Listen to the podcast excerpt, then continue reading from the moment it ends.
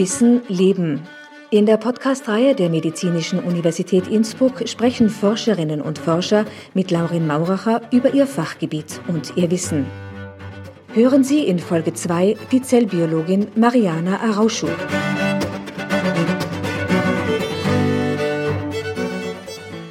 Hallo und grüß Gott beim 20 Jahre mit Uni Podcast. Grüß Gott. Ich bin Laurin Mauracher und zu Gast ist heute Mariana Arauschu. Richtig? Ja, das ist mein Name. Okay. Äh, Ich habe äh, Sorge gehabt, dass ich ihn falsch ausspreche. Na, äh, ich bin die Mariana. Mariana, okay. Das reicht vollkommen. Okay. Du bist Zellbiologin. Ich bin auf der Zellbiologie seit mehr als 20 Jahren. Mhm. So, ich habe hier ähm, promoviert und letztes Jahr auch habilitiert. So, ich Mhm. bin seit lang an der MOI. Und was ist jetzt Zellbiologie? Zellbiologin eigentlich? Was macht die Zellbiologin? Also, äh, fangt man ganz klein. Äh, wie sehr viel von uns in der Schule schon gelernt habt, ist, sind die Zellen die Bausteine des Lebens. Das bedeutet, jeder Lebewesen hat im Hintergrund immer Zellen und sie sind die Bausteine. Diese Zellen in unseren Körpern sind sehr, sehr wichtig, dass wir überhaupt am Leben stehen können. Und äh, im Prinzip die Aufgabe von einer Zellbiologin ist zu erklären, wie diese Zellen funktionieren. Und wenn ich auch einen anderen Vergleich nehmen kann, also ähm, so wie wir kennen von unseren ähm, Städten und Dörfern, es gibt sehr viel Infrastruktur, dass diese Ortschaft am Leben halten. So, so. Äh, es gibt ein Rathaus, es gibt Straßen, es gibt sehr viel rum und rum, so dass das Leben in einer Ortschaft organisiert werden kann. Das Gleiche ist auch der Fall in unseren Zellen. Es gibt etwas innerhalb von der Zellen, die die Funktion zum Beispiel von einer Rathaus übernimmt. Das ist der Zellkern. Mhm. Das Gleiche gilt für Straßen. Mhm. Wir haben Straßen. Man kann sich fast nicht vorstellen, aber es gibt kleinere Straßen innerhalb von einer Zelle in unserer Körper. Und es gibt auch äh, ein Postamt, die ähm, Paketen verteilt. Und auch, und das ist, was mir am meisten interessiert, ein System, die die Müllabfuhr und die Recyclingshof ähm, Funktion übernimmt. Das ist ein Spezialgebiet sozusagen. Das ist mein Spezialgebiet, die sind die Lysosomen. Lysosomen. Ja. Mhm. Das ist die Name, den man gibt für diese, für diese Strukturen, sagt man so, dieser Recyclingshof. Und ähm, wir als Zellbiologen und ich spezifisch, wir kümmern uns um äh, die Erklärung von gewisser Krankheiten, die entstehen, wenn diese Struktur in den Zellen diese Funktion nicht, übernehmen, nicht mehr übernehmen kann. Mhm. Nimmt man vor, dass in einer Ortschaft dann wir die ganze Straße mit Lochen haben oder dass die, die Postamt nicht mehr funktionieren kann, weil es zu viele Briefe und Paketen gibt. Mhm. Äh, für mich, die Situationen, das ich persönlich erforscht, sind dem, indem wir unsere innere äh, Recyclingshof nicht mehr in der Lage ist, alle diese Komponenten, die in der Zellen sind, zu verarbeiten. Also der ganze Müll und die ganzen mm, Abbauprodukte werden nicht verstoffwechselt, sondern liegen herum, oder? Sie liegen herum. Mhm. Und es gibt sehr, sehr viele Krankheiten, in dem eine von den Punkten, die beeinträchtigt ist, ist genau dieser. Die liegen Komponente hier herum. Es passiert bei de degenerative Krankheiten, es passiert bei Stoffwechselkrankheiten sowie Adipositas, aber es passiert auch in anderen Krankheiten, die sehr selten vortreten. Wir nennen die seltenen Krankheiten und die lysomale Speichenkrankheiten sind ein Teil davon. Mhm. So, wir reden tatsächlich über Situationen, wo wir generell in der Population sehr viele Menschen ähm, damit konfrontiert sind, ist, wenn sie krank sind. also es sind eigentlich seltene Krankheiten, aber insgesamt gibt es viele von den seltenen Krankheiten, richtig? Ja, das Mhm. stimmt. Und das die eine, wo, in, also welche Zellen sind da betroffen? Sind da ähm, alle Zellen gleichmäßig betroffen? Sind da die ähm, Nervenzellen, Muskelzellen, Hautzellen mehr Es betroffen? ist dann äh, abhängig von der Krankheit, aber es ist schon uns bekannt seit mehreren Jahren, dass speziell die Neuronen sehr, sehr betroffen sind von äh, Prozessen, wo die Lysosom äh, benachträchtigt ist. Mhm. Äh, und das hat zu tun, dass äh, der, äh, die Neuronen sich äh, nicht weit oder die Großteil von den Neuronen nicht sich weiter vermehren kann. Und diese Akkumulierung von Komponenten, die nicht mehr abgebaut werden kann, äh, wird mit der Zeit noch länger äh, sich vermehren sozusagen und dann kommen alle diese neurodegenerative Krankheiten, so wie Parkinson und so weiter. Ah, also Parkinson kann man auch zu den Lysosomen-Krankheiten zählen? Nein, Nicht. zum dem neurodegenerativen. Ah, neurodegenerativ, ja. Mhm. So, es gibt ein paar große Krankheiten, in denen der Lysosomen beeinträchtigt ist, so wie neurodegenerative mhm. Krankheiten, aber auch Krebs zum Beispiel oder ähm, äh, auch dazu wäre der Stoffwechselkrankheiten. Und dann zusätzlich zu diese bekannte Krankheiten, die jeder, gebe ich davon aus, schon in der Familie oder Verwandtschaft schon eine Betroffenen hat, kommen diese seltenen Krankheiten. Und insgesamt, alle diese Krankheiten haben irgendwie im Hintergrund äh, sehr oft eine Dysfunktion sozusagen von diesen kleineren Strukturen, die wir haben, diese Lysosomen in den Zellen. Okay, das ist interessant, weil wenn man so den durchschnittlichen Bürger fragt, der wird vermutlich sagen, ja, Zelle, Zellkern, Mitochondrien, manche sagen dann Golgi-Apparat, aber Lysosom kommt selten vor. Warum glaubst du, dass das so selten vorkommt? Äh, ich glaube, einer von der Hintergrund dahinten ist, dass er der Lysosomen funktioniert in gewisser Art und Weise wie, wie gesagt, schon wie ein Abbausystem, aber wo er sehr spezifisch äh, auch eine regulativer Prozess stattfindet. Wir verbinden diesen Abbau mit verschiedenen Proteinen, äh, sagt man so, Komponenten in der nahe Sprache, die dann eine Information vermitteln in den Zellen. Und diese Information, die vermittelt wird, hat sehr wohl und sehr stark zu tun mit der Regulation von der Stoffwechsel, von der Metabolismus. Und in sehr vielen Fällen sind diese Funktionen essentiell.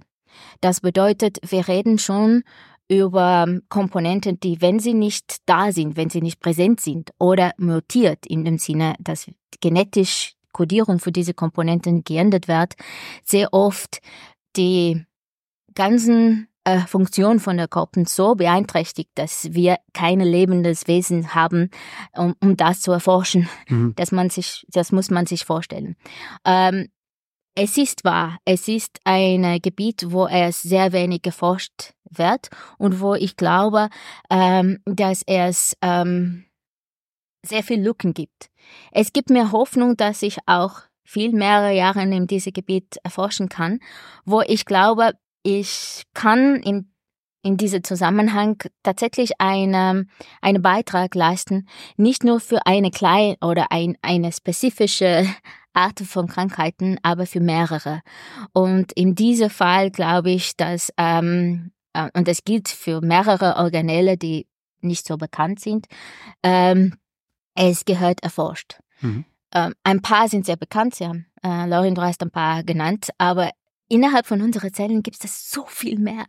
Und es gibt sogar Strukturen, die vor zehn Jahren noch nicht, wir das noch nicht einen Namen für diese Struktur gegeben hatten und sicher nie einmal gewusst, dass sie existieren haben.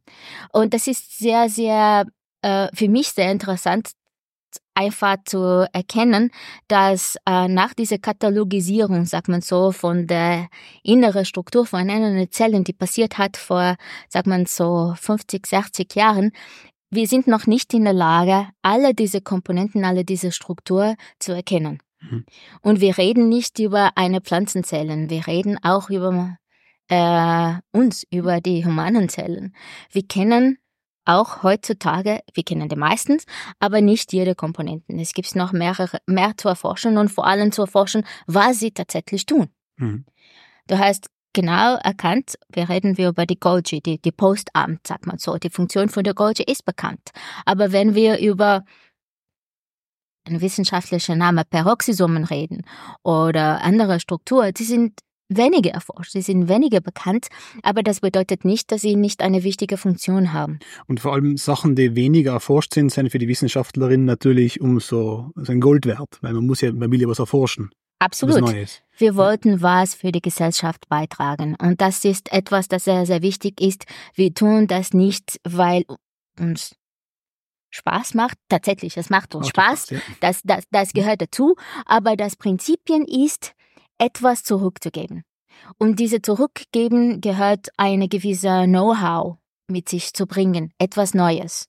Und diese mm, Neues zu entdecken, soll das dann ein Beitrag sein. Ein Beitrag für, hofft man in Zukunft, äh, irgendwas, das uns hilft, tatsächlich andere Krankheit zum, zumindest äh, zum, die, die, die Konsequenzen zu minimieren, Mhm. wenn nicht zu heilen. Weil du bist ja Grundlagenwissenschaftlerin. Du Absolut. arbeitest mit Zellen und nicht mit Patienten. Ja. Zum Beispiel. Ja, Äh, genau. Was, da, du erforschst Dinge, die noch nicht erforscht worden sind, Absolut. damit später eventuell eine Behandlung oder eine Diagnose, Methode, Methode oder sonst was Ja. entwickelt werden kann. In diesem Zusammenhang äh, muss ich ganz konkret auch sagen, wir haben seit mehreren Jahren eine sehr enge Kooperation mit der Pädiatrie. Mhm. Es geht auch zum Teil um diese Forschung von der seltenen Krankheiten, weil ähm, diese Beziehung zwischen der Abteilung von Professor Lukas Huber, wo ich integriert bin, und der von Thomas Müller, wir, zusammen sind wir in der Lage, einen Teil von dieser äh, seltenen Krankheiten, die im Patienten vorkommen, wir reden über genetische Krankheiten, die wir ähm, nachsehbar sind in dem in der Guterbe von der sehr kleinen Patienten, die auf der Pädiatrie kommen, die Kinder. Äh, wir sind dann sozusagen, äh, unsere Aufgabe ist zu erforschen, was ist, warum ist das zustande gekommen? Ähm, wie kommt man das zu, von einer Guterbe ähm, Mutation, so Mhm. eine Änderung von der Guterbe Zum eine- DNA, ja. von, von der DNA zu einer Missfunktion in den Zellen? Mhm. äh, wie funktioniert das? Was ist dann beeinträchtigt? Äh, warum ist, der Fall, ist so der Fall und was kann man dagegen tun? Und man muss auch sehen, dass diese seltene Krankheiten ist ein Gebiet, wo es sehr wenig Geld investiert wird von großen Firmen. Deswegen ist für uns in einer Perspektive von etwas zurückgeben zu der Population, von allen Menschen, die da sind, sehr wichtig zu sagen, da wollen wir hin. Wir, unsere, ich sehe das als Ziel, nicht nur jetzt, aber auch in der Zukunft, nicht nur zu denken bezüglich die große Name, so die große Krankheit, wo es schon sehr wohl, und das ist sehr wichtig, investiert wird, aber auch um die andere, weil das sind nicht weniger Patienten, sind, und wir alle sind Menschen. Und vor allem, es muss vermutlich viel schlimmer sein, zu wissen, man hat eine Erkrankung, die sehr selten ist, für die es keine Behandlung gibt und wo man nicht weiß, wieso, als, als eine Erkrankungsfunktion, die häufig sehr oft ist. diese Patienten machen, so wie wir nennen das äh, äh, äh, Dr. Hopping, in dem Sinne, dass es kann schon sein, dass sie Jahre vergehen, bis sie überhaupt wissen, äh, welche, über welche Krankheit reden wir. Es gibt ab und zu keinen Namen dafür. Sie sind absolut nicht bekannt. Und wenn es einen Namen gibt, ist das so selten erforscht, dass es keine Behandlung gibt.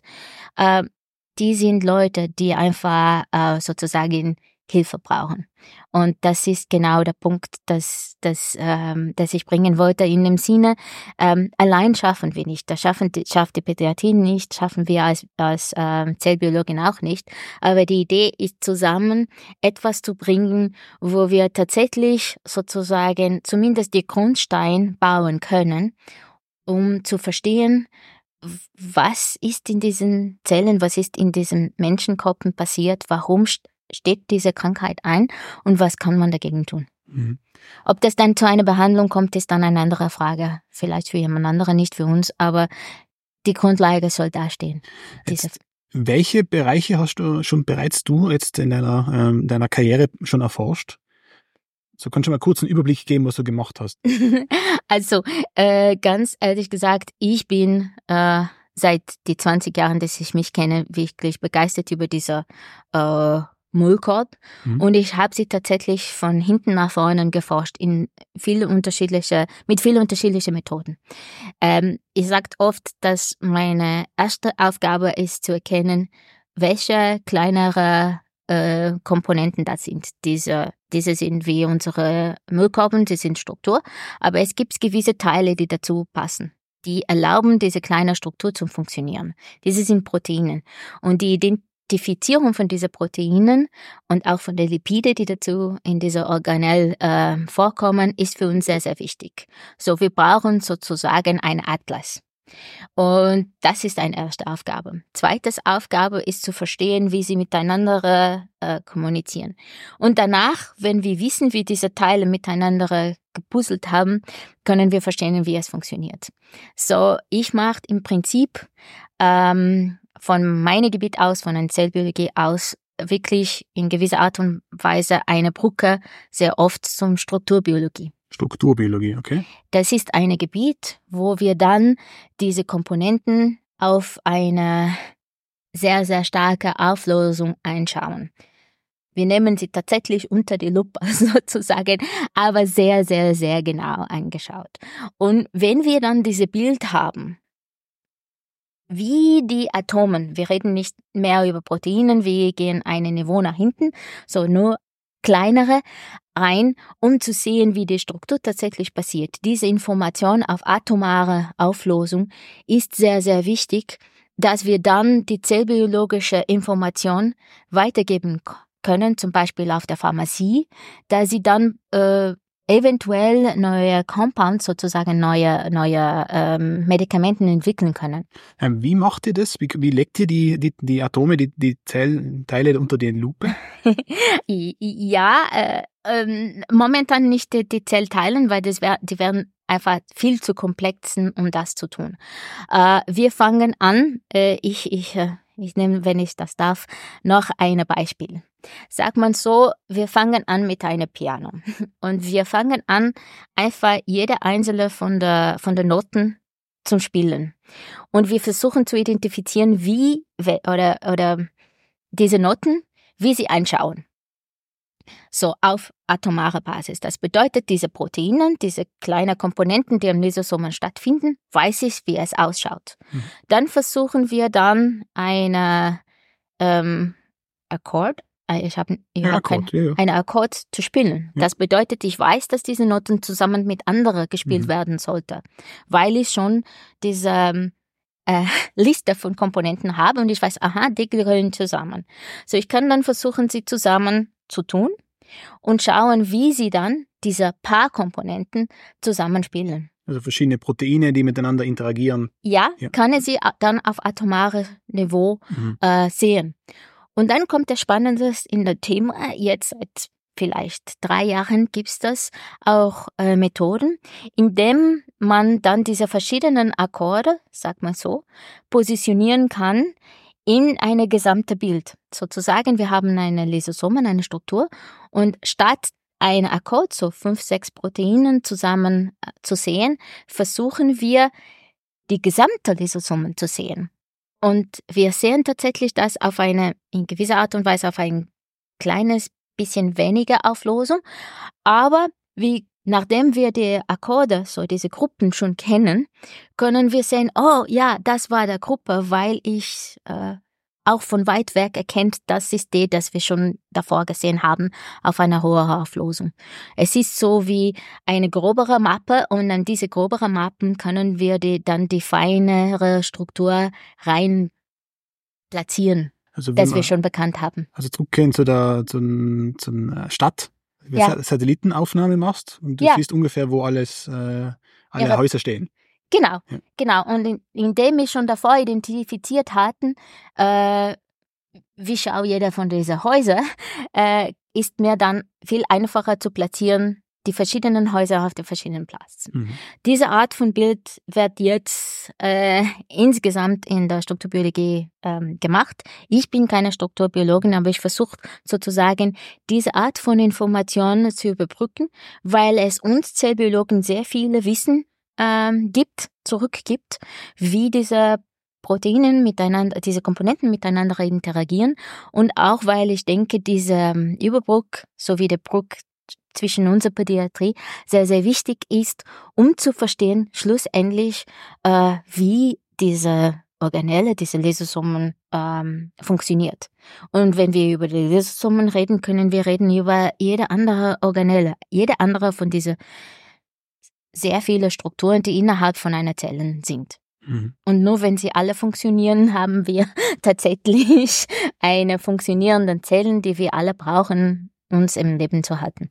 Also du, ihr erstellt sozusagen auch ein Modell, wie die Zelle funktioniert, im, im, weil man menschliche Zellen ja schlecht nehmen kann, oder? Ja. Man ja. muss es simulieren. Ja, es ist, es ist schon der Fall, dass vor allem, wenn wir auf die Organellebenen kommen, zum Beispiel über die Lysosomen, wir nehmen tatsächlich diese Lysosomen von niemand. In, in dem Sinne nicht direkt von einem Patienten, aber sehr wohl von äh, Zellen, die in Kultur sind. Mhm. Und wir vermehren sich in Kultur und die werden dann genommen. So, es ist nicht direkt extrahiert von einem Patienten, aber sie sind menschliche Zellen. Sie werden dann menschliche Struktur sein. Also sind es Stammzellen oder, oder? Äh, nein, die sind äh, so die, die momentan genutzt werden für diese Art von Experimenten braucht man eine Menge mhm. sozusagen an Zellen. Deswegen ist es relativ äh, schwer, sie direkt zu nehmen von, von Patienten. Die sind Zellen, die wir im Labor äh, ganz klein modifiziert haben, so dass sich sich äh, mehr vermehren, sozusagen, dass wir sie äh, über eine längere Zeit in Kultur halten können. Das ist für uns sehr wichtig, weil sonst haben wir nicht die Menge, das wir brauchen für solche Experimenten. Und, und das geht's momentan. Äh, aber äh, es alle diese Methoden entwickeln sich so schnell, dass ich kann nicht direkt sagen, was wird dann in fünf oder zehn Jahren. Oder in 20 Jahren. Auf jeden Fall. Jetzt ein wichtiger anderer, anderes Stichwort, was du mir gegeben hast, auch ist äh, mhm. mTOR. Ja. Jetzt, was ist denn ein mTOR? Ja, ähm, mTOR.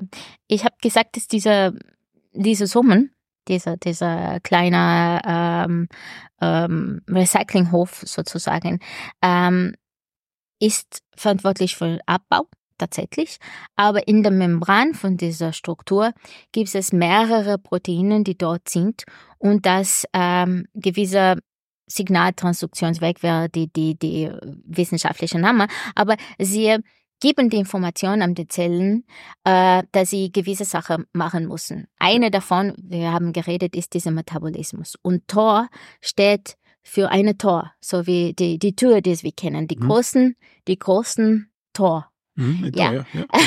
Und eine, in diesem Sinne ist Tor der Eintrichtor zum der Regulierung von ähm, der Stoffwechsel. Ähm, das ist symbolisch sozusagen eine von der wichtigsten von dieser Mechanismus, die die Zellen sagt, wie soll der Stoffwechsel reguliert werden. Und die sind auf der Außenseite von Lysosom drauf. Sozusagen. Sie sitzen dort. Mhm. Sie, sind, sie sitzen dort, weil dieser, sie, sie müssen wie, also man muss verstehen, dass dieser Lysosomen funktioniert wie ein Recyclinghof. Mhm. Recycling bedeutet, dass sich neue Komponenten dort generiert für den, für die Zellen, mhm. ja. So, es ist sozusagen die, die, die beste Lage, um zu erkennen, wie viele Komponenten, wie viele Stoffen habe ich zur Verfügung. Und diese Lysosomen sind auch sehr interessanterweise mobile Struktur. Sie können sich positionieren ein bisschen näher an dem Kern, aber sie sind sehr beweglich. Man kann sich auch sozusagen äh, bewegen bis zum die Oberfläche von der Zellen fast. Mhm. Äh, nicht die Oberfläche, weil es eine Membrane gibt, aber ganz nah an der Oberfläche.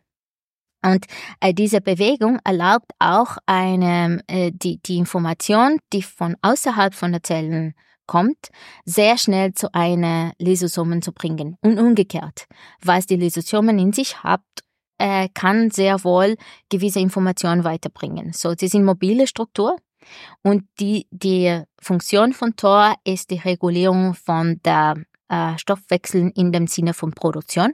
Wenn auf immer diese Kinase, so diese, diese Proteinen äh, on ist, so, so eingeschaltet ist, werden alle unsere anabolische so Produktionssystem auf hoch zurückgetont.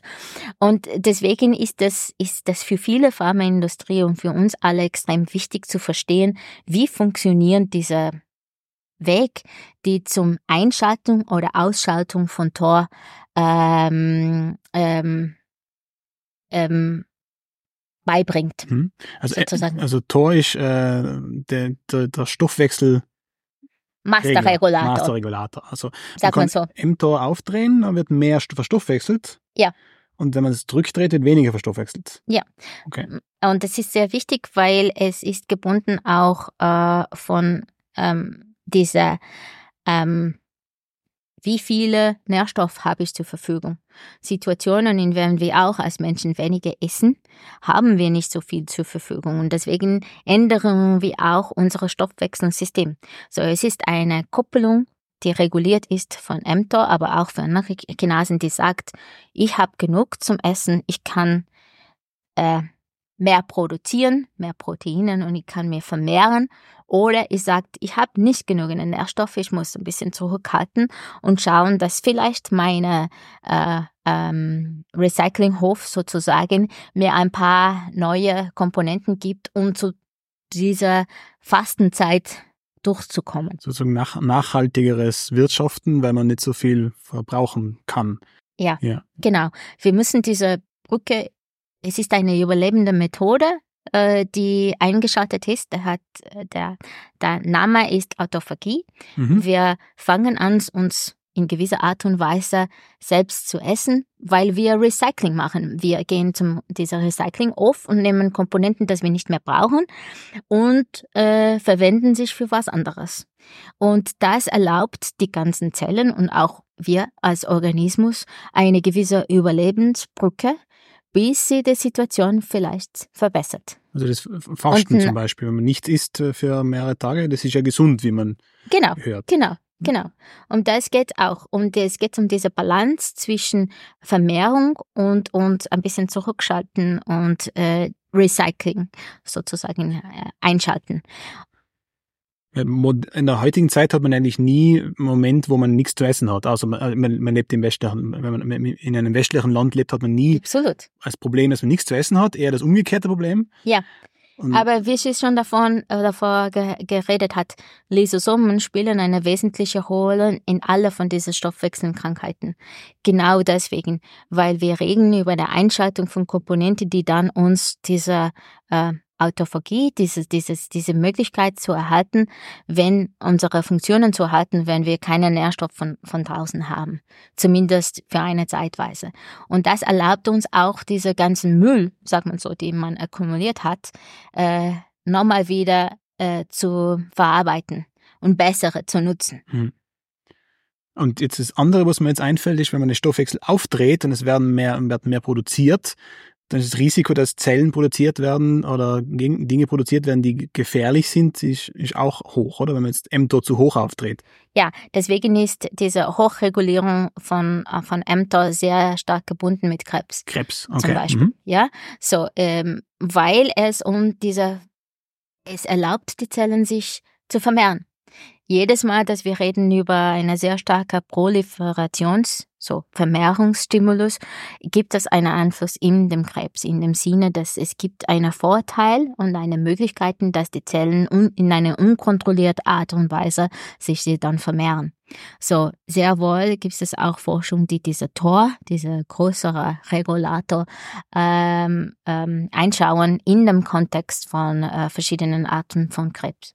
Mhm. Und wie gesagt, diese Kinase liegt oder sitzt am Lysosom. Hm.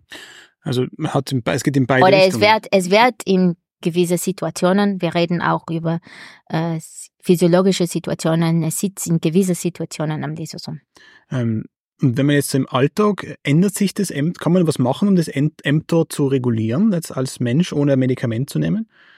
Ähm, die einzige Möglichkeiten, ohne irgendwelche Medikamenten zu nehmen, selbstverständlich, ist dann diese Regulierung von den Nährstoffen. Mhm. Das bedeutet, tatsächlich können wir, wenn wir regulieren, was wir essen, äh, auch einen Einfluss nehmen, wie ähm, unser Stoffwechsel aussieht.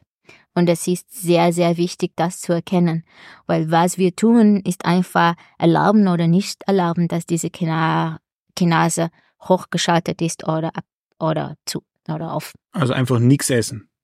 Nein, nichts essen ist auch keine Lösung. Ja, das glaube ich. Es, es ist auch keine Lösung, weil im Prinzip nach einer gewissen Zeit funktioniert unsere Recyclinghof nicht mehr. Es ist eine es, es gibt uns eine begrenzte Zeitfenster, in dem es gut funktioniert und ab dieser Methode sind, sagt man so, unsere Recyclinghof, es gibt nicht mehr da, dass man recyceln kann. Ja. Und in diesem Sinne haben wir nicht mehr zur Verfügung. Ja, irgendwo verhungert man dann halt. Eben. So, es ist sehr wohl äh, sozusagen die Idee, die man äh, äh, so wie in, in Diäten, die jetzt zur Verfügung steht, in gewisser Art und Weise wechselt zwischen einer Situation, wo man tatsächlich Tor on hat und erlaubt eine gewisse proliferative Stimulus, so Zellen Produktion, wachsen. Zellen wachsen. Ja. Diese Wachstum von den Zellen ist, ist sehr, sehr wichtig. Stellen Sie vor, zum Beispiel, dass wir auch verlieren in, in äh, Stunden und in Minuten äh, ein Teil von unseren Immunzellen und auch von Zellen in unserem Darm und so weiter, die muss man äh, wieder ähm, bauen. Andauernd wieder, wieder bauen. Renovieren. Ja, ja. Und das, deswegen brauchen wir in sehr verschiedenen Situationen, dass die Zellen wieder sich vermehren können. Aber die Idee dahinten ist immer zum Kontrollieren, ähm, dass wir Periode haben, so Zeitfenster haben, in dann es eingeschaltet ha ist und dann andere Periode, wo es off ist. Mhm. Und diese Balance muss man finden. Das wäre das intermittierende Fasten zum Beispiel. Ja, wenn man das, äh, wenn man das in, in, in einer Perspektive von, von Behandlung von Patienten sieht, aber ja, und auch für uns Menschen wäre vielleicht interessant, äh, das einmal zu probieren. Mhm. Aber im Prinzip geht uns auch äh, zu verstehen, dass ähm, äh, nicht nur sozusagen in der Perspektive von gesunden Menschen jetzt hier reden, aber auch über ähm, wie, wie tun wir als äh, medizinische Uni äh, unsere Wissen zu verbreiten oder besser zu verstehen verschiedenen Krankheiten. Und in dieser Situation würde ich nur sagen, mTOR beeinflusst eine Menge an Krankheit. Wir haben geredet über Krebs, wir haben geredet über neurodegenerative Krankheiten, wir haben geredet über Stoffwechselkrankheiten, aber auch sozusagen andere seltene Krankheiten. Und äh, andere seltene Krankheiten. Alle diese sind gebunden in einen Topf, weil sie alle abhängig sind von der Funktion, zum Beispiel von dieser Kinase. Es gibt andere Kinasen-Lysosomen, mTOR ist nicht die einzige, aber es ist sehr wohl die bekannteste. Ist, die, ist, die, ist das die wichtigste auch oder ist es nur die bekannteste? Äh, Ich würde sagen, es ist die bekannteste und auch sehr wichtig. Es gibt Mhm. so die Gegenteil, sozusagen, es gibt zum Beispiel eine andere Kinase, die auch in gewisser Situationen unter gewisser Bedienung auch im Lysosomen sitzt, zum Beispiel, sitzt zum Beispiel AMPK und das ist das Gegenteil. Ja, Der wird, der wird hochreguliert, wenn die Zellen keinen Nährstoff haben und unterreguliert, wenn die Zellen ähm, ähm, mehr Nährstoff haben. So, es ist der Gegenpartner sozusagen, genau das Gegenspiel, Gegner im Spiel zum zum mTOR. mTOR. Also jetzt durch Fasten könnte man das ein bisschen regulieren, aber wenn man es jetzt medizinisch betrachtet, könnte man es auch durch Medikamente oder durch andere Formen Medizinisch gesehen, es gibt so ein paar äh, Medikamente, die tatsächlich genutzt werden für Krankheiten, wo mTOR ähm, überaktiviert ist. Äh, das ist der Fall, aber die kommen gebunden mit äh, verschiedenen Nebenwirkungen. Ähm, eine große Nebenwirkung geht um diese Immunfunktion. So, wenn wir tatsächlich diese Komponenten, diese, die bekannteste von der mTOR-Inhibitoren sind Rapamycin, der Rapralox. Mhm. So, alle diese Inhibitors haben als eine große Gruppe als Nebenwirkung den Einfluss am Immunsystem. Die Immunzellen funktionieren nicht mehr richtig, weil sie sie nicht vermehren können. Und dann haben diese Patienten eine inhibierte Immunfunktion. So, sie sind anfälliger gegen verschiedene Krankheiten. Das ist eine große, wie sagt man das, Nebenwirkung. Mhm. Es gibt andere, aber das ist auf jeden Fall eine von der wichtigsten. Also wenn man das Immunsystem sozusagen stoppt, dann gibt es keine neuen Immunzellen und dann hat der Mensch äh, ge- ist anfälliger für Krankheiten. Ja, genau. Auf einerseits versucht man damit sozusagen diese Überproliferation, diese krebsartige Entwicklung, weil die mTOR-Mutationen sind sehr oft, äh, passieren sehr oft in, in Be Tumoren, in äh, benigne Tumoren, Tumor, äh, Gutartige gut, Tumoren, ja. gutartige Tumoren. Aber in dieser Situation kommt auch, dass wir versuchen, ein Problem zu lösen, aber in gewisser Art und Weise, wir kreieren ein neues. In dem Sinne, äh, die, die, die Tumoren werden vielleicht äh, reversiert oder zumindest nicht, nicht größer werden, aber auf anderer Seite, diese Patienten werden dann anfälliger gegen alle Arten von von Krankheiten. Krebs, ja. Also Immunsuppressiva sind ja Everolimus ist ja auch, ja, genau. reguliert auch das, das Ganze. Und, und das Ziel wäre. Everolimus ist eine neue, äh, sozusagen eine neue Entwicklung von der, von der ursprünglichen Rapamycin. Einer von der größten Vorteile ist zum Beispiel beim Kinder, dass es viel besser verträglich wird. So alle diese Probleme, die auch gibt, äh, die der gastrointestinale Trakt beeinflusst, äh, ist ein bisschen besser, sagt man so, und die Kinder vor allem vertragen das ein bisschen besser. Aber trotzdem ist diese immunosuppressive äh, Situation ist, würde ich einfach sagen, als die größte Hürde. So, was es momentan auch der Fall ist und eine von der großen Interesse von der Firma, wenn wir reden über Lysosomen und mTOR, ist zu verstehen, genau mit dieser Detail, atomarische Detail, warum diese Komponenten dort sitzen und wie sie miteinander funktionieren, weil kann, vielleicht dann können wir etwas entwickeln, die nicht direkt an der Kinase, die Kinase beeinflusst, aber es beeinflusst einen Partner von dieser Kinase. Und damit, es kann sein, dass wir dann verhindern, dass gewisse Nebenwirkungen stattfinden oder wir nur einen Teil von dieser Funktion von einem Tor von diesem Tor inhibieren. Und das wäre für uns von großer Vorteil. Also wäre dann ähm, theoretisch für die Pharmafirma wäre es ja interessant, äh, ein Medikament auf den Markt zu bringen, das was keine Nebenwirkungen oder wenig Nebenwirkungen hat und dann Krebs verhindert zum Beispiel. Ja, aber die Idee ist auch sozusagen zu verstehen, ähm, warum es ab und zu kommt zu einer Situation, dass wir äh, verschiedene Krankheiten haben. Äh, wir reden über Krebs, aber es ist nicht nur Krebs. Und das wollte ich ganz klar eindeutig sagen. Wenn man redet über Targeting sozusagen, die Spektrum an Krankheiten, die diese Proteinen beeinflusst, ist sehr, sehr groß. Deswegen, es kann sein, dass eine Komponenten oder eine, eine Droge, sagt man so, eine, eine neue Medikamenten mhm.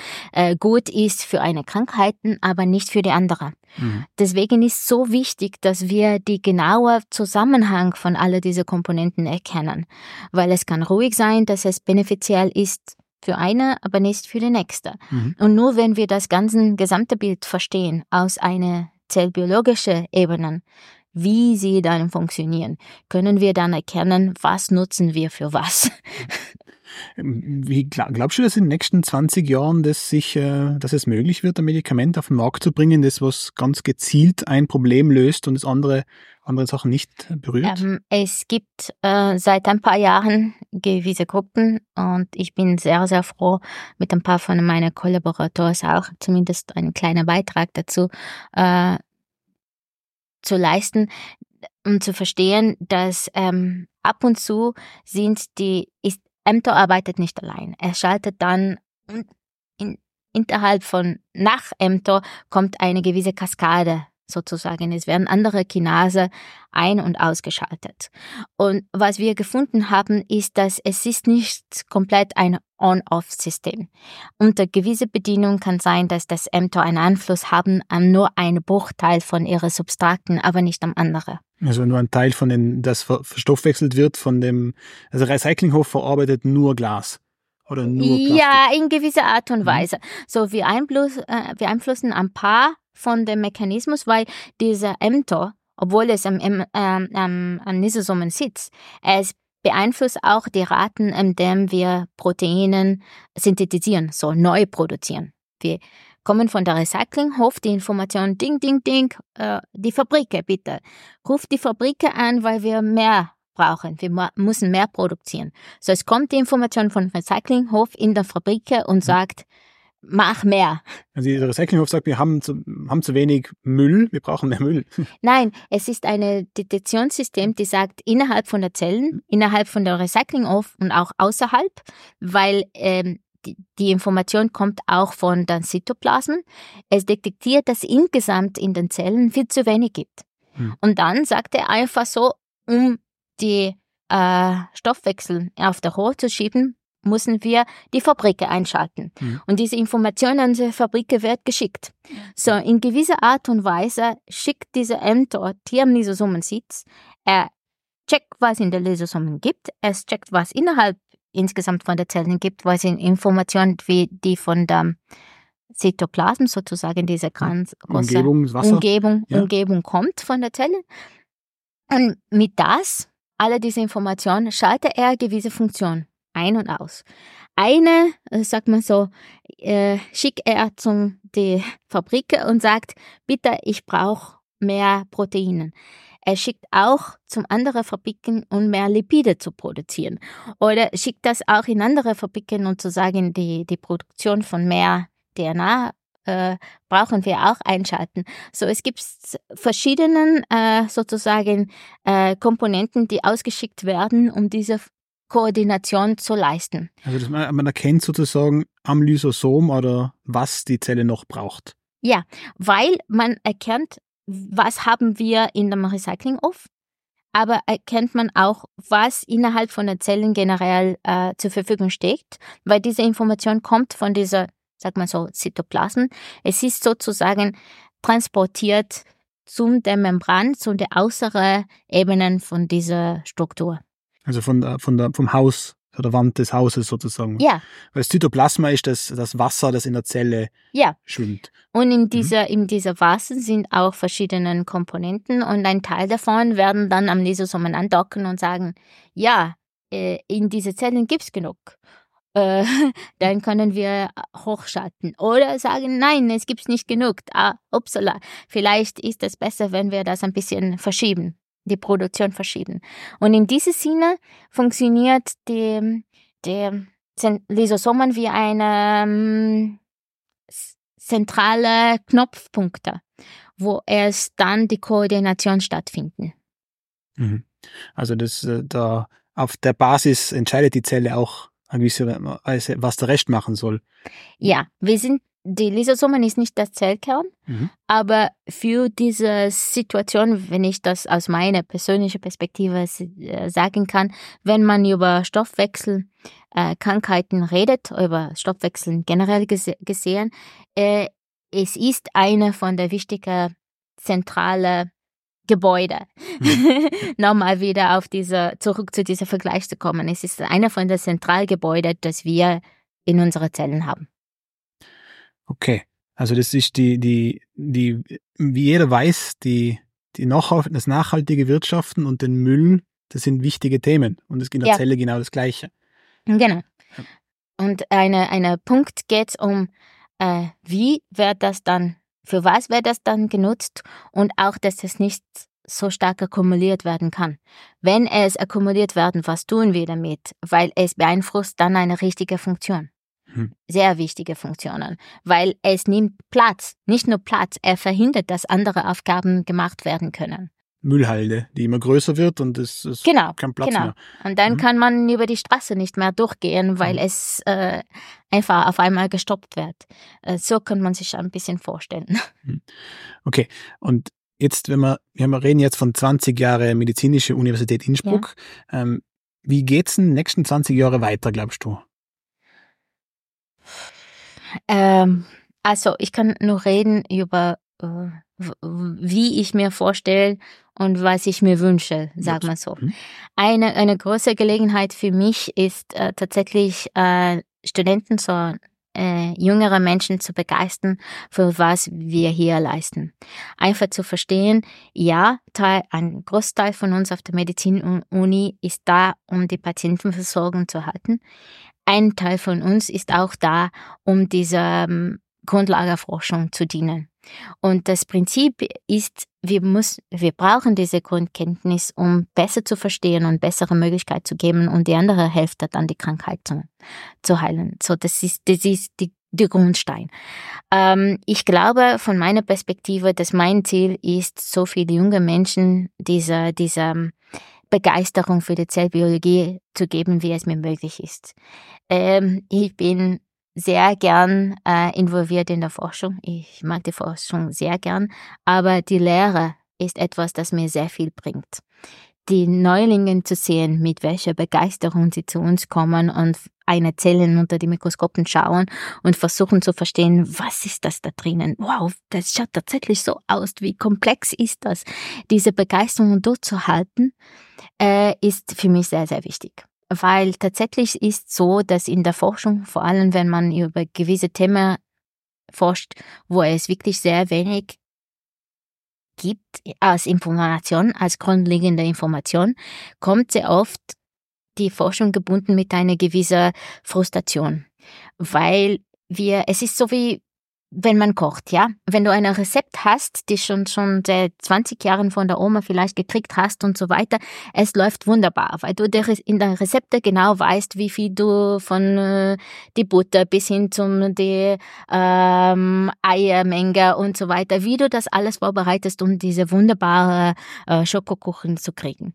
Äh, bei uns in der Forschung ist so fast, als wir versuchen etwas, aber wir haben kein Rezept. Und dementsprechend ist das wirklich Stück nach dem Stück. Versuch, Versuch. Zum Versuch, einer versucht nach der andere, um zu finden, äh, wie kriegen wir dann tatsächlich eine Kuchen, die so wunderbar schmeckt. Aber ich kann nur sagen, wenn man einmal im Leben so gefunden hat, okay, ja, jetzt habe ich etwas gefunden, die tatsächlich neu ist, wo ich glaube, das ein guter Beitrag ist, das gibt es so eine Motivationsboost. Es ist eine, dass man trägt diese Momente dann ein lebenslang. Mhm. Sie sind sehr frustrierende Momente davor, aber diese hohen Punkte bringen uns wirklich viel weiter. Und ja, solche ähm, Erkenntnis versuche ich auch die jüngeren Menschen zu, zu sagen. Es geht wie eine Marathonlauf. Es ist kein Sprint, es ist eine Marathonlauf. Und irgendwann ist man Schluss am Ende und hat was wirklich Großes beigetragen. Ähm, der zweite Punkt, das mir auch sehr wichtig ist, ist ähm, einfach in, in, in, in dem Bereich, der es mir möglich ist, auch diese skeptisch von der Allgemeinheit äh, die Wissenschaft gegenüber zu minimieren. Mhm. Ich glaube, das ist unsere Verantwortung als Wissenschaftler, äh, die Menschen so nahe zu kommen, wie es uns möglich ist. Und versuchen ihnen zu erklären, was wir tatsächlich tun. Äh, selbstverständlich, das ist nicht einfach. Bei jedem Gebiet gibt es das Fachbegriffnis. Aber wir können nicht erwarten, dass sie uns vertrauen, wenn sie nicht verstehen, was wir tun. Mhm. Und es, es wird ja auch die, die Gesellschaft bezahlt, ja die Wissenschaftler und Reden, Absolut. damit sie das machen. Ja, sie, Absolut. Ja. Deswegen ist das unsere Pflicht, vor allem weil wir auf der Uni arbeiten, ähm, soweit es uns möglich ist, das zu vermitteln. Warum tun wir das? Was ist unser Ziel? Und unser Ziel ist nicht äh, uns sozusagen zu bespaßen, aber tatsächlich etwas zurückzubringen. Selbstverständlich ist nicht einfach dieser, es ist, es, es ist keine Fabrik, in der man weiß, jedes Monat produziert so oder so. Es kommt diese Monaten, wo es wirklich sozusagen nichts funktioniert hatten und dann kommen dieser große Durchbruch. Und ab das baut die Wissenschaft an, mhm. weil es diese Vermehrung von der Grundwissen äh, Wissen, das uns alles weiterbringt. Ach, das dauert halt auch eine gute Weile, bis man das richtig, wenn man das richtig machen will, dauert ja. die Wissenschaft lange. Absolut. Ja. Und äh, diese, das ist auch etwas, das sehr wohl äh, nicht nur für die junge Wissenschaftler, aber auch für, für die Allgemeinheit sehr oft äh, nicht klar ist. Äh, wir kriegen für sehr viele Fragen nicht eine sofortige Antwort. Kommen wir zurück auf die Situation mit der Kuchen, ja? Wir haben kein Rezept. Wir müssen zuerst probieren, wie es überhaupt geht. Und um das geht's. Auch wenn wir einen Wunsch haben, sozusagen, wir haben ein gewisses Ziel. Ähm, wenn wir das richtig machen wollen, wir dürfen uns keine Eile machen. Wir, wir müssen das Tempo halten, ja, aber mit alle Kontrollen. Wir müssen das richtig tun in dem Sinne, dass äh, mit aller äh, sozusagen ähm, mit allen Komponenten, dass wir sicher sind, dass wir äh, die richtige Antwort kriegen. Gründ, schlussendlich. Gründlich und sauber. Gründlich und, und sauber. Ja. ja, genau, das sind die Worte. Jetzt, was muss man studieren oder was muss man machen, um bei dir arbeiten zu können? Oh, äh, wir sind wir sind eine bunte Mischung bei uns ins Labor und ich hoffe, dass es einfach so bleibt, weil es macht das alles viel mehr Spaß. So, wir haben von Medizinstudenten, von Leuten, die tatsächlich Molekularbiologie studiert haben, sozusagen äh, wirklich Leute, die wir von vorne an angebetet haben, um in einem Labor zu sein und diese Art von Grundlageforschung zu machen. Aber wir haben auch Biologen, wir haben auch Leute, die Physik studiert haben. Äh, es ist, wir sind eine bunte Paletten und das ist was wir, oder Biochemie, äh, Studenten der Biochemie studiert haben. Wir haben alle diese äh, können zu uns kommen, weil jeder ihre eigene Perspektive bringt, um eine Grundpunkte, ähm, eine ähm, gemeinsame Punkte zum, zum entwickeln oder zu forschen. Wir müssen uns vorstellen, dass äh, wir reden nochmal wieder über die Zellen, die Zellen als Baustein fürs Leben. Und in diesem Sinne, wir brauchen alle Fachgebiete, die uns möglich ist. Die Perspektive von der Medizin, die Perspektive von der Chemie, die Perspektive von der Physik, die Perspektive auch von einer Molekularmedizin. Und nur zusammen können wir das schlussendlich verstehen. Und wir versuchen zumindest bei uns, dass wir so bunt sind, wie es uns möglich ist. Wie es irgendwie geht, ja. Gut, ähm, möchtest du den Zuhörerinnen und Zuhörern noch was sagen? Ähm, einfach ähm, äh, euch zu sagen, wir werden, und ich, ich glaube, ich kann das einfach so nennen, wir werden in den nächsten 20 Jahren äh, hoffe ich, noch lang mit Themen von der Zellbiologie uns beschäftigen, sei es die Lysosomen, meine speziell Fachgebiet, aber auch von anderen Kollegen von mir, vielleicht andere Organellen. Ähm, seid geduldig mit uns. Wie gesagt hat, wir kriegen nicht die Antwort auf die Minuten, aber ich glaube, dass wir geben unseres Bestens, euch etwas zurückzugeben. Und was wir zurückgeben, ist diese Wissen von was tun diese Strukturen in einer Zelle, so dass andere mit diesem Wissen dann etwas äh, für euch machen können. In diesem Sinne, äh, und weil wir auf einer Medizinuniversität arbeiten, äh, die Entwicklung von neuen Therapien, neuen ähm, Medikamenten für die Heilung von verschiedenen Krankheiten. Hm. Gut, danke Mariana fürs Gespräch. Bitte, sehr gern. Und äh, danke fürs Zuhören und Zuschauen.